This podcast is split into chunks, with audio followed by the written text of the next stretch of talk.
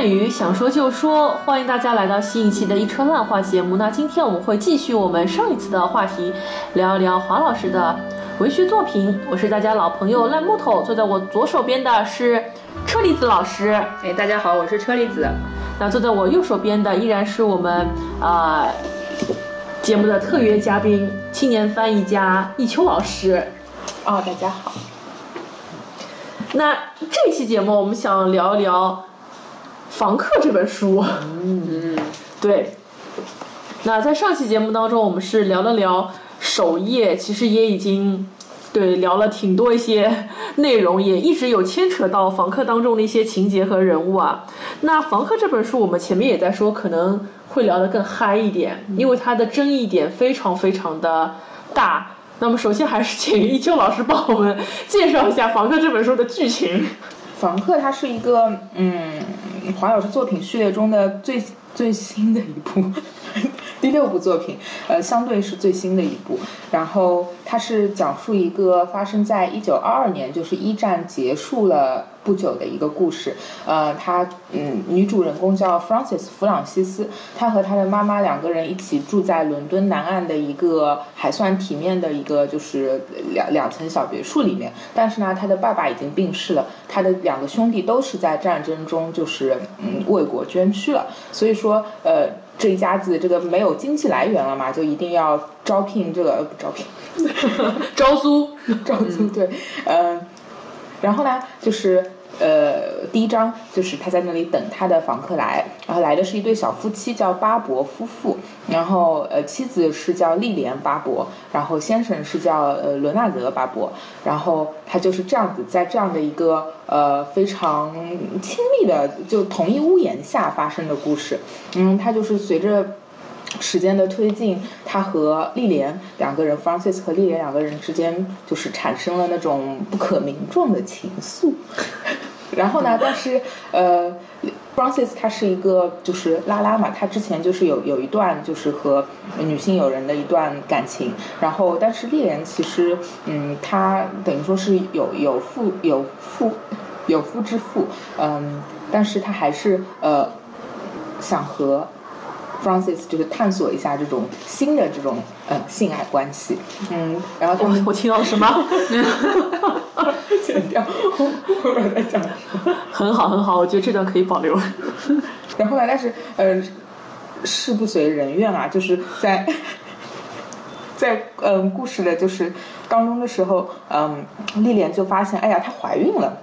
非常不巧，然后就是打算把小孩打掉，但是打胎的时候，打胎的嗯，就是当天，就是呃，后来她的丈夫正好回来，看见家里就是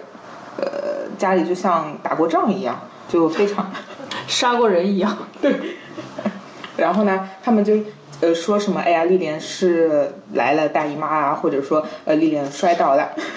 对就是 用各种荒唐的理由来说。然后呢，她丈夫就就觉得，后来丈夫就发现肯定是早产了嘛，嗯，然后呢，她就是。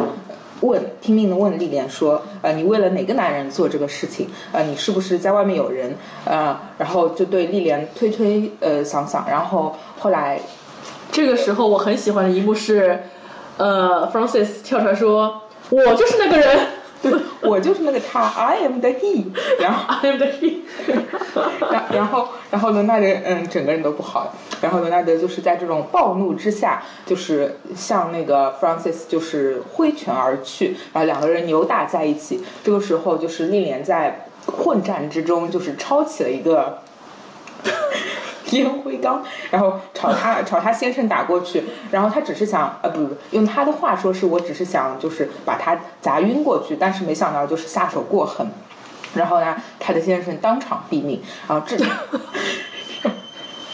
然后就呃一下子就这就从一个非常就是尺度很大很香艳的爱情故事，一下子变成了一个非常惊悚的故事。然后这两个人就要开始思考怎么样处理尸体，然后怎么样伪装现场，然后呃故事的后半段完全讲的就是一个庭审关系，就是他们两个上庭，然后呃心中有非常多的这种。嗯，害怕的情绪，嗯然后之后也会变成了对对方那种猜忌啊，是不是对方想要利用我？嗯然后后来过程中，呃，丽 Francis 又发现了很多丽莲的秘密，两个人这感情面面就是嗯对，互相怀疑，互相拉扯，嗯嗯，甚至于他写到后面有一些场合，我觉得都有点像惊悚片了。对因为丽莲这样的一个人物，你其实摸不清她到底在想什么。对因为我们都是用呃 Francis 的视角去代入的，会觉得这样的一个本来比比直的女人跟我在一起，她到底是利用我呢，还是利用我呢，还是利用我呢？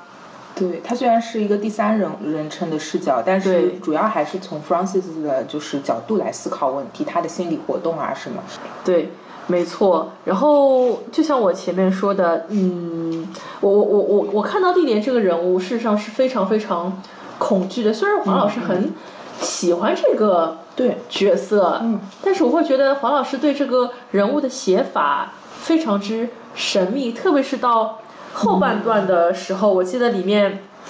有一段两个人是在面对庭审啊，发生了一些争执，然后本来是吵得不可开交的时候，呃，当丽莲呃是想委曲求全把这个 Francis 哄好的时候，呃，却发现怎么也哄不好了，于是他表情霎时一变，嗯，开始穿着衣服就打算走。对他穿着衣服就打算走了，以及从哪里哪里哪里捡钱一捡一一卷钱放到了自己的钱包里面，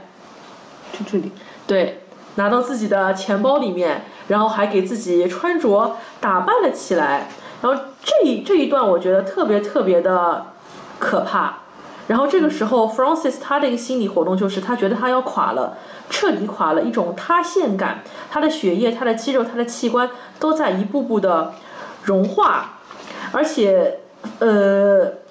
我我觉得丽莲这个女人，她是一个很豁得出去的女人。当你自己面对一桩谋杀案，当你面对牢狱之灾的时候，她可以站在梳妆台的镜子前，往脸上和肿起的眼睑上铺粉，往往脸颊拍了胭脂。以及拿起一把梳子，仔细的梳着头，等到她出门的时候，已经是一个精致的摩登少女了。我读到这一这一段的时候，我整个人那个后背都发凉。嗯，所以读到这个时候，我一直会担心，这个故事会不会这种弯道超车，最后就是变成了一个 bad ending，或者说是一种两败俱伤。所以我读完之后，我一直一直都在说，我坚持实名举报丽莲，我坚持实名举报丽莲，以及我幻想的这个小说结局应该是在一片伦敦的什么血色残阳之中。Francis 终于鼓起勇气到警察局去自首，一损俱损。但当然，真实的结局不是这个样子。但我觉得 Francis 是一个非常非常了不起的一个女性，嗯，她能扛得下所有的猜忌，承受这样一个女这样一个伴侣给她带来的一些不确定性。所以后来我一直说，嗯，这这是一个好女人，这是一个这是一个经济适用女，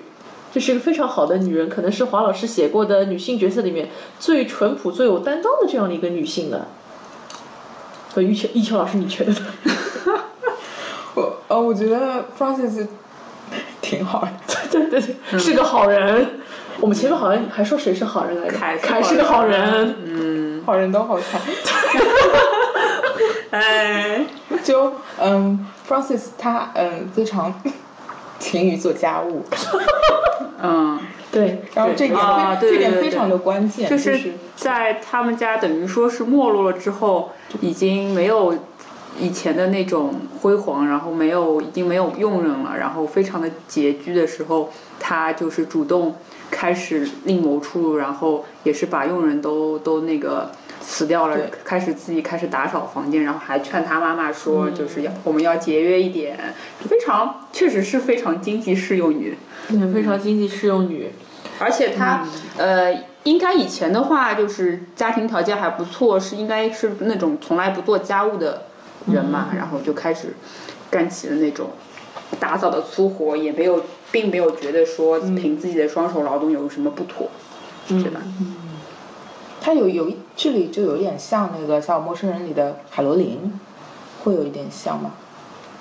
卡罗琳她也会有点像，但是卡罗琳有点不修边幅，就是我觉得 Francis 他还是比勤较快一点儿，对对对，他还是比较在乎自己的就是模样模样，对美还是有追求的。有追求的嗯，对，对对。然后我其实，在看小说的过程当中，我一直在思考一个问题，就是这两个人是怎么互相看上眼的。因为我我在刚刚开始看这本书的时候，我跟你吃一顿晚饭，你问我看的怎么样了，我说啊我看的好慢，我看的好慢。我当时还跟你说，呃，女主角是一个上海上海人家非常老祖人家的小姑娘，就是她所有的事情都是精打细算，过的日子过得非常的残姑巴拉。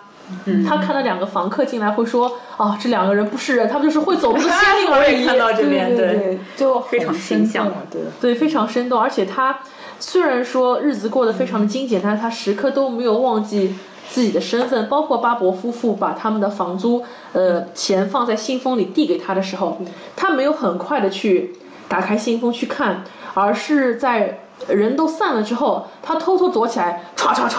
拿开钱，哦，好开心。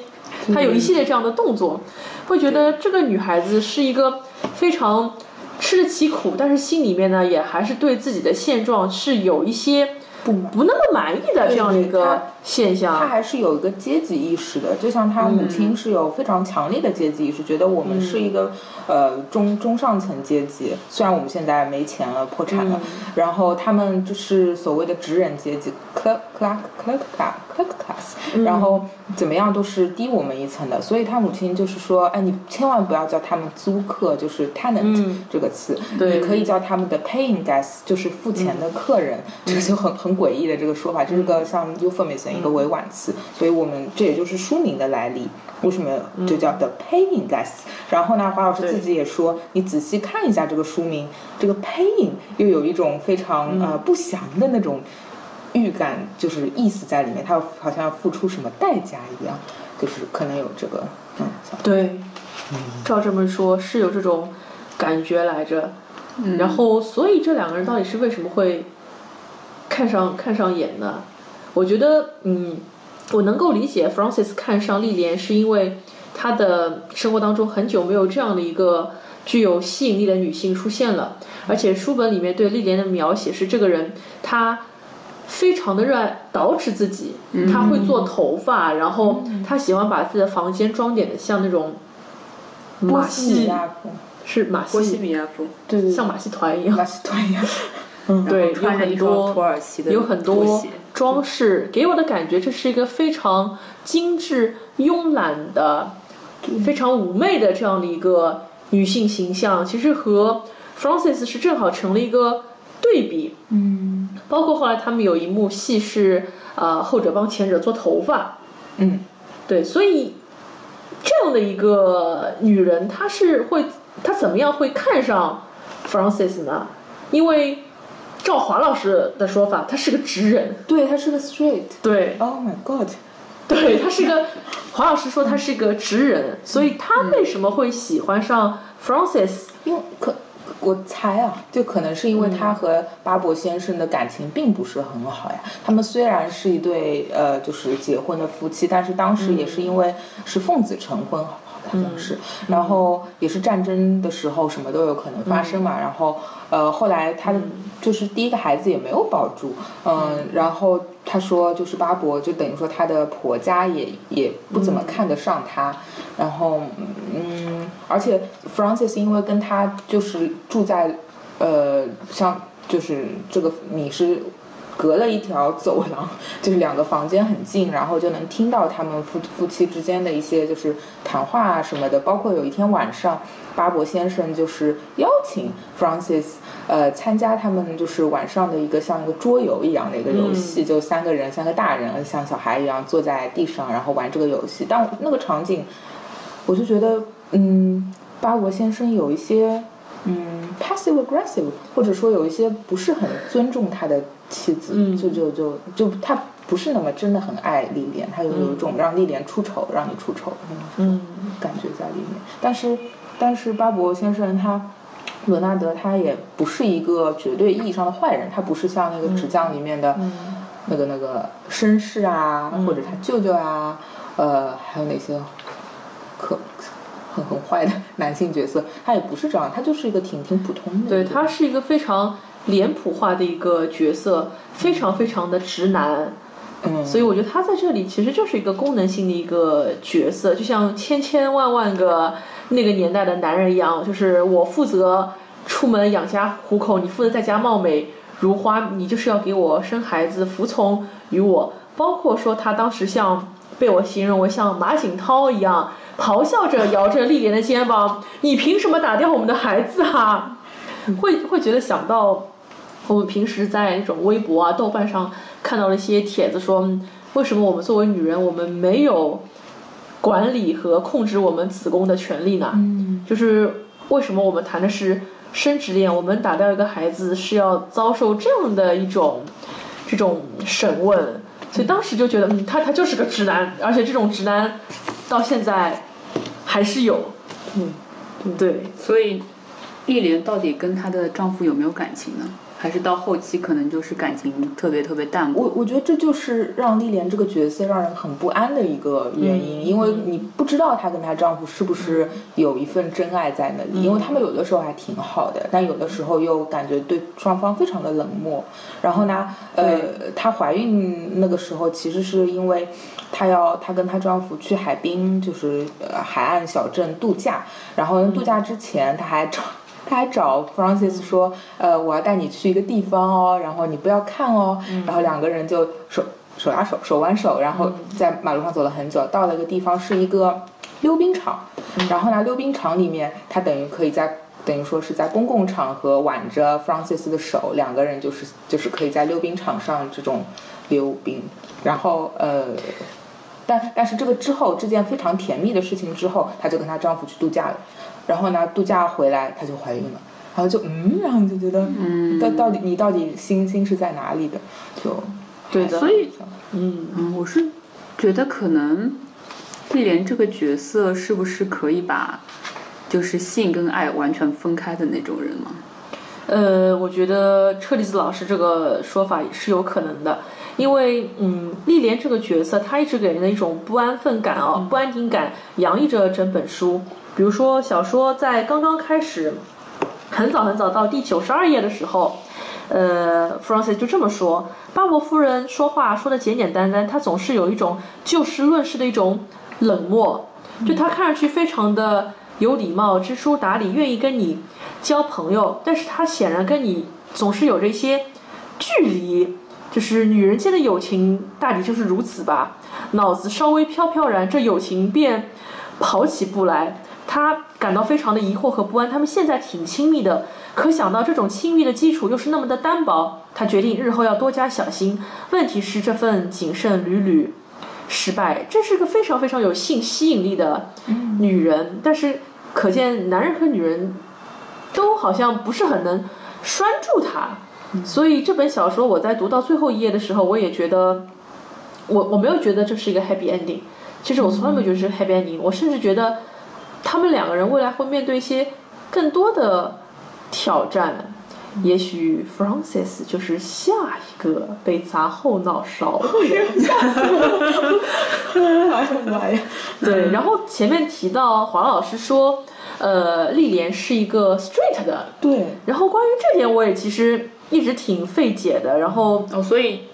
花老师明确说他不是一个白，他是一个在对他在采访中的时候说是 straight，我觉得我不能我一个人震惊，然后我就把那段话 贴给了你们，我觉得我好惊讶。对对对，因为在看小说过程当中，我一直会觉得，呃，丽莲这个女人身上有一股子神秘感，包括他们夫妇也总是给人一种神神秘秘的感觉。对对对所以我一直在猜测，小说的后半部是不是会给我们抖一个很大的一个料，比如说。丽莲她可能以前是个拜，或者说她是一个弯的，然后被先生给 掰直了，掰直了。但是呢，他们两个人心里都有秘密，所以有些心照不宣。我我我还一度以为他先生是个 gay，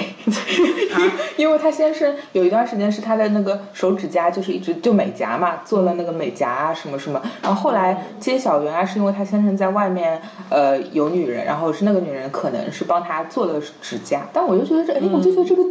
这个嗯这个细节让人比较嗯值得回味。嗯，对，然后包括我曾经还幻想过，也许他们俩夫妻的关系就好像卡罗尔里面卡罗尔和她老公的关系，就是说，呃，他曾经和他的女友有过风流韵事，但最后还是选择回归了正常的婚姻，回归了家庭。但是呢，老公知道你始终是一个不安分的女人，可能随随随随时随地都要出轨，所以我以为他们是卡罗尔那种关系。嗯，包括小说里面。有说到丽莲这个女人，她经常在研究其他的女人，不放过别人身上的细节，会看对方的胸部、肤色和嘴唇等等等等。所以我我会一直觉得，嗯，这个人华老师是不是在透露出，嗯，他可能嗯有那种方面的倾向哦。包括说，呃，他们两个人在做头发的时候，Francis 不知道哪根筋抽住了，他决定我要出柜了。对的对的，他我要出柜了。但是丽莲在听到他出柜的这个宣言宣言之后，他很冷静，嗯，他非常冷静。然后他做了一个手势，是示意侬不要讲了。就是他做那个手势的时候，好好像是在说个把子题，我懂了呀，就是那种感觉。就是他他可能他一要么是他也是这种我我是你的同类，我懂的；要么就是二，你在说什么我听不懂，我不慌我不慌我不慌，不能慌不能慌不能慌。所以会觉得这个人很很值得，很值得玩味。所以我我我是一直没有没有看透，可能这本书我要再多读几遍，我才能读得明白。嗯，对，所以关于历练这个人物，黄老师也表达了他他的喜爱之情。所以这和我们读者看丽莲好像是有个很大的 gap。所以，到底黄老师为什么会喜欢丽莲这样一个磨人的小妖精呢？哦，我这这是一个好问题，这是一个好。等我们以后就我也不知道，就可以问问看华老师吧，问问他本本人，问问看他，对，这这真的是一个问题，这这真的是一个很大很大的问题。因因为，嗯，我不是。翻灵气的吗？大家去买哦。然后，然后灵气中就是这样的一个反转故事，然后就是一个人利用了一个人，所以我就看访客的时候我就很紧张，我就觉得很紧张，会不会是嗯，丽莲利用了 Francis 把她的丈夫给给给搞搞掉，嗯，就让人非常找一个人 comfortable，对，嗯，这人就是做事情挺不地道的，嗯。对，而且你你就会想，他到底是一步一步盘算好了，挖了一个坑给我跳，还是事已至至此啊没有办法？就我觉得，嗯，Francis 是一个心很大很大的女人，这种事情放在我头上，我坚持实名举报丽莲。但是如果你举报了，肯定是。Incriminate yourself 嘛，就是你你自己也要坐牢呀。然后，然后我觉得这这本书很鲜明的一个特色就是，它不像黄老师早期的，就是呃《维多利亚三部曲》，你就感觉是一个相对封闭的两人世界的故事。它现在变成了一个社会的群像，所以在 Francis 的心中，他一直惦记着他的老母亲，然后他觉得，哎呀，万一我我我现在是陪着丽莲去警局，万一我回不来了，我母亲怎么办？母亲现在就是已经失去了他两个儿子。像再失去我，他可怎么办？然后他想好了，他应该怎么办？他想好，嗯，说不定那个邻居谁谁谁会来照顾我母亲，我母亲会 会成为他的伴游。然后他就脑洞比较大，就想到了他母亲的晚年的生活。所以说，这这也是阻止他真的去报案的一个一个原因。嗯，所以这本书其实，在读到最后四分之一的部分，我看得非常非常的焦躁。一方面你不知道这个故事该何去何从，对；另一方面，因为丽莲这个人物，你又很。读不懂，你心里很慌，再加上后面 Francis 就像个神经病一样的，就是像神经病一样在那里神神叨叨的，你会觉得有这这场庭审怎么还没有完，还没有完，还没有完，就让我想到了 Chicago，哦，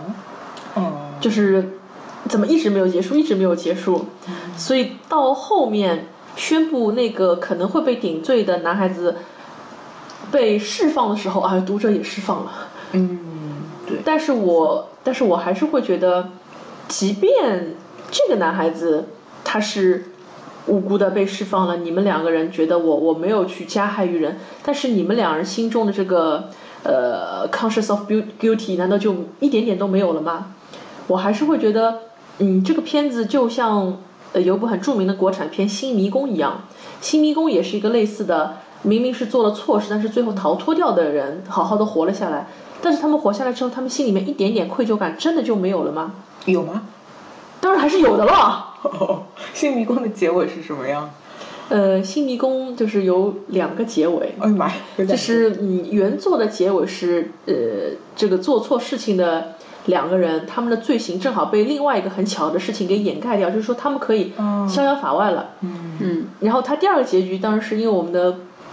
总局不允许啊，总局不允许，不允许坏人所以总局不允许，所以在后面打了一个字幕说啊，二人后事后已向警局自首，啊，哦嗯，得到了法律应有的审判。哦，这样。所以就等于说，如果这个故事发生在中国，也势必要被总局加上字幕，二人事后还是报案了。对哦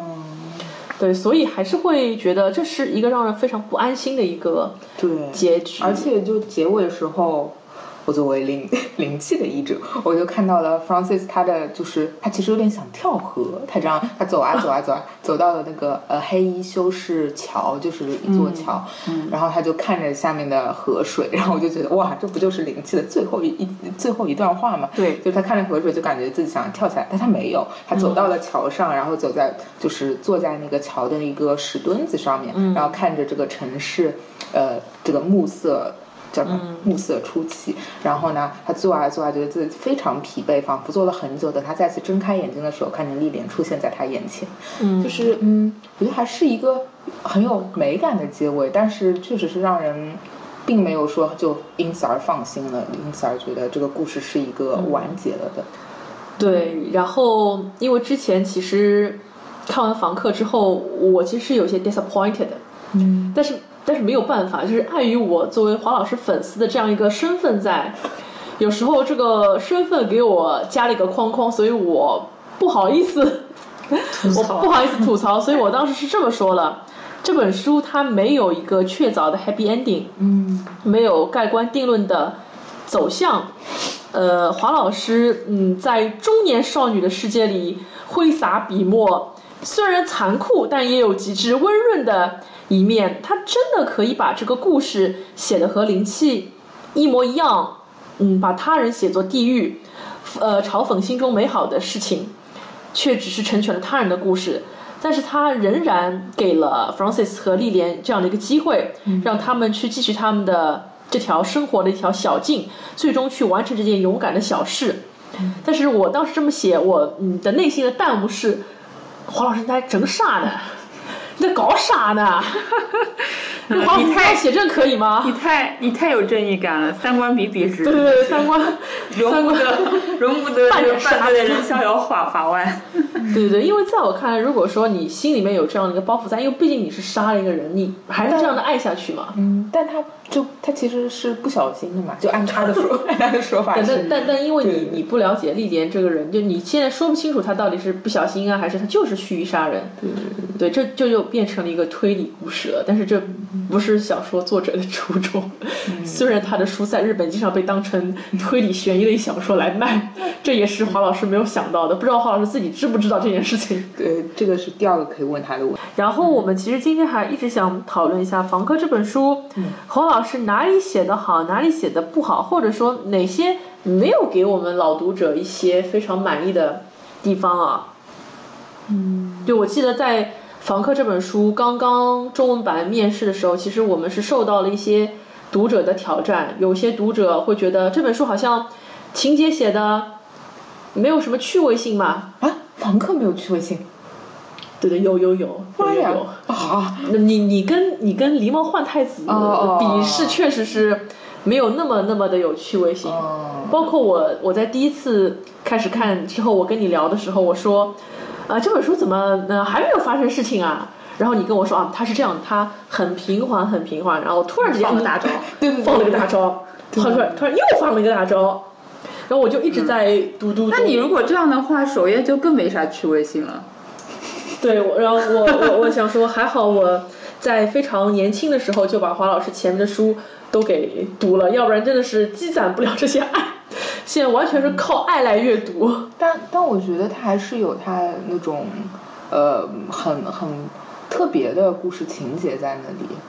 对，但是我觉得我这个年纪啊，重新去看华老师的书，因为我最后最后一次我非常非常认真的阅读华老师是很多年前了。嗯。对，非常非常多年前，二大概二零一四年的时候，在首页的第二个版本的时候出版的时候，我做了阅读，所以等于我大概有四五年我没有认真读过华老师的书了。嗯，所以重新回头再看，我会发现华老师的文字掌控能力非常非常的强。我们前前几天还戏谑的说到他是当代曹雪芹啊，当代狄更斯，英国曹雪芹。嗯，哎呦，对，因为他在，因为他在写丽莲这个人物的一些多面性的时候，就让我写到想到了曹雪芹在写王熙凤的时候，明明前一刻还是唏嘘唏嘘于秦可卿的病故，下一刻他就可以。非常开心的说，嗯，外面的花儿开的真好啊，就觉得翻脸比翻书还快。对，翻脸比翻书还要快，好像哦，就非常非常像。因为王熙凤也是一个让你越读越觉得，嗯，汗毛都竖起来了。然后丽莲也是这样的一个角色，所以我觉得她是一个狠角儿。我觉得如果这本书有兴趣，我们喜欢华老师同学去写一个同人本的话。嗯，他应该是嗯会嗯后续故事应该会非常非常的精彩。然后说到我这个年纪重新去读，我会发现华老师修辞能力非常非常强，他的修辞手法真的已经是登峰造极了。就我们随便啊，我们随便来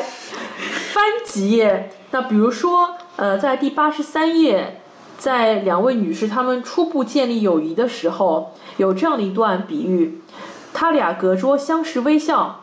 两人之间的关系发生了某一种变化，一种活力的复苏，一种情绪的勃发。Francis 只能想到用烹饪来比喻这种变化，嗯，像蛋清在热水中变得白嫩，像牛奶在烧锅中变得粘稠，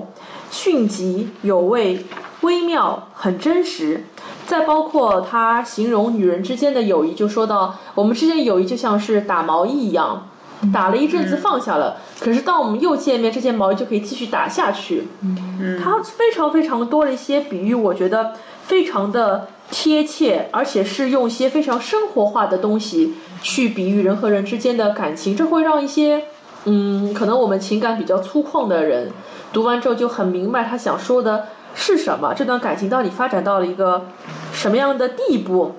我我非常非常相信华老师在。写作的过程当中，他肯定有前前后后的去打磨这些修辞手法。你摸上去就像天鹅绒一样，你就像酒，我的手都要醉了。我当时在看这一段的时候，我觉得这这是那种我们叫什么手法来着？这是一个通感吗？通感，我在想这是通感吗？对，手都醉了。对对对，然后因为说到酒嘛，然后想到首页里面有一句话说，呃，和你在一起，我怕喝醉，我怕我喝醉。对，嗯，有点像。对，是的，所以就会觉得，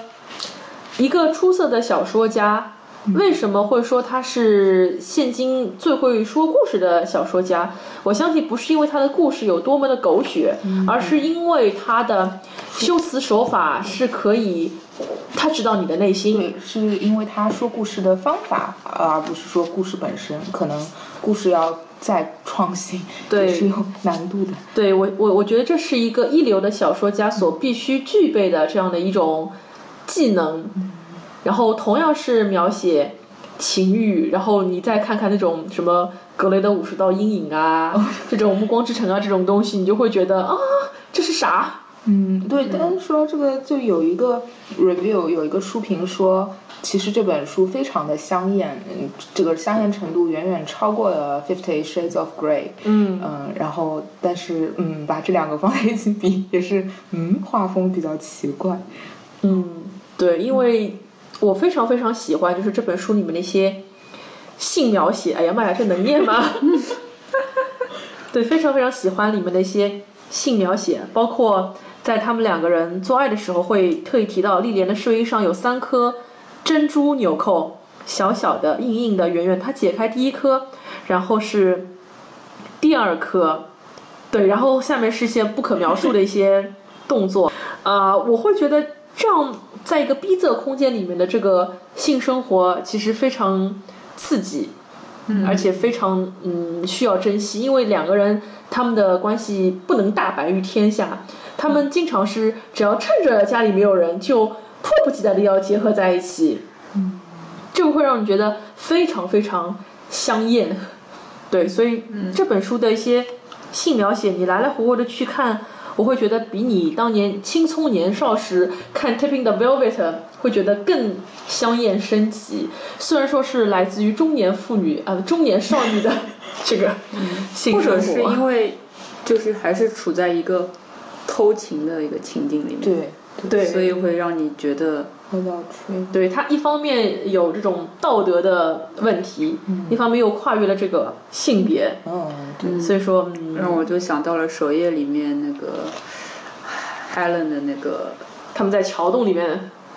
对做着不可告人的事事情，桥洞，就是轰炸的那天晚上，对，让他们两个人，嗯，对，所以华老师真的是一个天才，华老师真的是一个天才，嗯。然后还想提一下的是，看房客的时候，有时候不由自主的会觉得，他好多好多的情节都是在致敬过去的一些作品。嗯，对他特别提到了《安娜·卡列尼娜》，嗯，因为呃，好像是丽莲很喜欢读这本，然后 Francis 跟他说，哎，我也很喜欢，然后两个人就经常一起研读安娜的小说，安娜·卡列尼娜小说，包括像后面，嗯，两个人出事情之后，他们还会想。哎呀，我们现在不就像小说里面的安娜和什么卡列琳是了？还安娜和谁呀？呃，和和那个出轨的小男小男生。对。叫什么名字忘记了？对他们就不由自主的带入了小说的人物当中。然后之前我们。在很多华老师的小说的沃伦斯基，沃伦斯基对沃伦斯基，在华老师华老师很多的小说当中都有提到狄更斯这个人。狄更斯说：“哎，我又被 Q 到了，我又被 Q 到了。”就这本书里也提到狄更斯，但是这一段写的特别的温柔。对，就是那个送花的啊啊，对，那条街上总有一个卖花的妇女。呃，她告诉弗朗西斯自己小时候卖给康乃馨给狄更斯。弗朗西斯此刻躲避着街上的车辆。呃，到了卖花妇女的摊前，买了一束白色丁香，捧着花束又回到街这边。嗯，克里斯蒂娜面露妒色。呃，我想是送给巴伯太太的吧。Francis 却把花递过来，给你的生日礼物。对不起，忘了你的生日了。克里斯蒂娜的脸红了，她接过花，捧进鼻子，那就谢谢你了。很高兴能见到你，别又让我等上一个月哦。你就会觉得。分手亦是朋友，而且这段送花会让我想到，呃，《Tipping the Velvet》最后是 Nancy 把花送给了 Kitty，就是有那种也不是赠人玫瑰手有余香，而是说当年是你把这个花给我的，我现在把这个花还给你了，我也不恨你。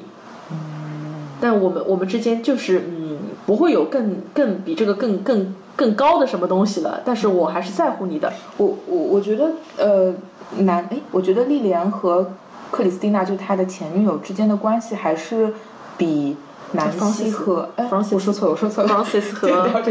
对，Francis 和克里斯蒂娜就他的前女友之间的关系比南希和 Kitty 要好一些，然后他们的更加的。真实，因为他们，嗯，我觉得后来就从爱情变成了友情，然后我还蛮喜欢 Fran Francis 去城里，然后待在他家里，让他对他，他觉得压力非常的大。他一开始的时候，他是恋爱中的时候，他是，嗯，非常想和就是呃 Christina 说这件事情。他后来也跟他说了，哎，我我跟我的房客，我的房东太太，呃呃，我们在一起了，然后呃。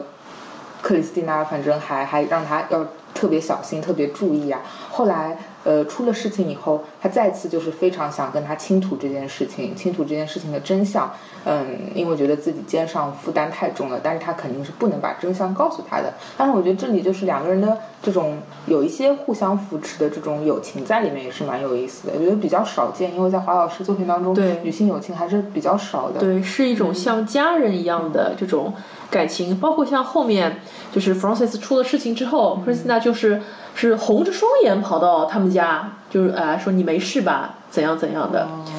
会会觉得这两个人就是像家人一样的关系，就不会说我的前任出事情了，我管也不管，老死不相往来。嗯，对，这个是非常非常不容易的，所以我我们其实都还蛮喜欢克里斯这个，对对对，还蛮喜欢，蛮喜欢这个角色的，嗯，而且当时其实也是因为一些家里的压力，就用他的话说到，因为我不够勇敢，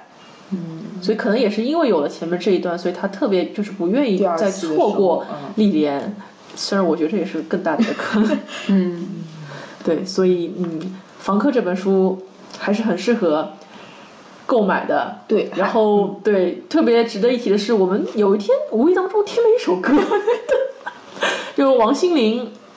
王心凌在呃去年年底的时候是发了她的新专辑。那她这是这张新专辑是有个非常有意思的概念，就是她要把自己打造成一个文学少女，所以她歌里面的每一首歌都是取自于一本文学作品。是，对，然后你去听一下王心凌的